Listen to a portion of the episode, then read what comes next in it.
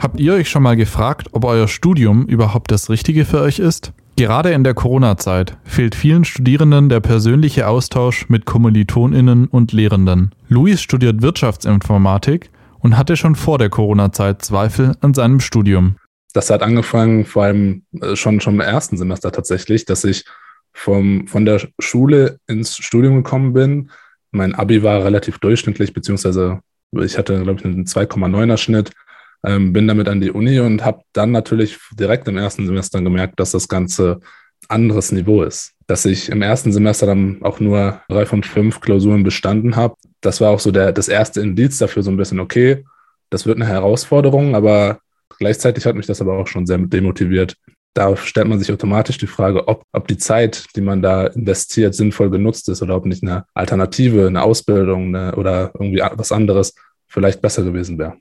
Luis hat insgesamt zwölf Semester für sein Bachelorstudium gebraucht. Das lag vor allem am erhöhten Leistungsniveau im Vergleich zur Schule und einem mangelnden Ziel vor Augen. Es war für ihn aber auch eine Gelegenheit, sich mehr mit sich selbst und seinen Zielen zu beschäftigen. Dadurch, dass ich gemerkt habe, dass ich wahrscheinlich größere Probleme im Studium haben werde oder habe schon als im Voraus erahnt, habe ich das Ganze so ein bisschen, so ein bisschen verdrängt, wenn man so will, und mich erstmal mit anderen Sachen in meinem Leben beschäftigt. Habe erstmal ein bisschen, weiß nicht, das Leben genossen, habe Zeit mit Freunden verbracht, habe kaum was für die Uni gemacht, habe nur ein, zwei Klausuren pro Semester teilweise sogar geschrieben. Habe dann aber natürlich auch irgendwann gemerkt, dass ich so natürlich nicht an mein Ziel komme. Also dass ich so das Studium nicht zu Ende bringen kann, ähm, weil es dann nicht nur zwölf, sondern wahrscheinlich irgendwie 30 Semester werden, wenn ich so weitermache. Und um damit klarzukommen, habe ich dann angefangen, mich so ein bisschen mehr mit mir selber zu beschäftigen. Ich habe geguckt, okay, was will ich überhaupt in meinem Leben erreichen? Ist, ist es ein guter Job? Ist es Einfluss auf andere Leute? Ist es äh, ja, viel Geld, Klassiker? Wo will ich überhaupt hin? Was sind so Berufszweige, die mich interessieren? Also Fragen, die man sich, glaube ich, stellen sollte oder muss und im besten Fall schon im Studium stellen sollte und nicht erst danach, weil es dann natürlich nochmal doppelt schwer ist, die Richtung zu ändern. Mit denen habe ich mich dann befasst und das hat mir geholfen, dann wieder die nötige Motivation und den Ansporn zu finden, ja, die, die Zeit und die Mühe in das Studium reinzustecken. Am meisten fehlte ihm bei seinem Studium der Praxisbezug. Wie sollte ihm das erlernte Wissen in der Arbeitswelt weiterhelfen?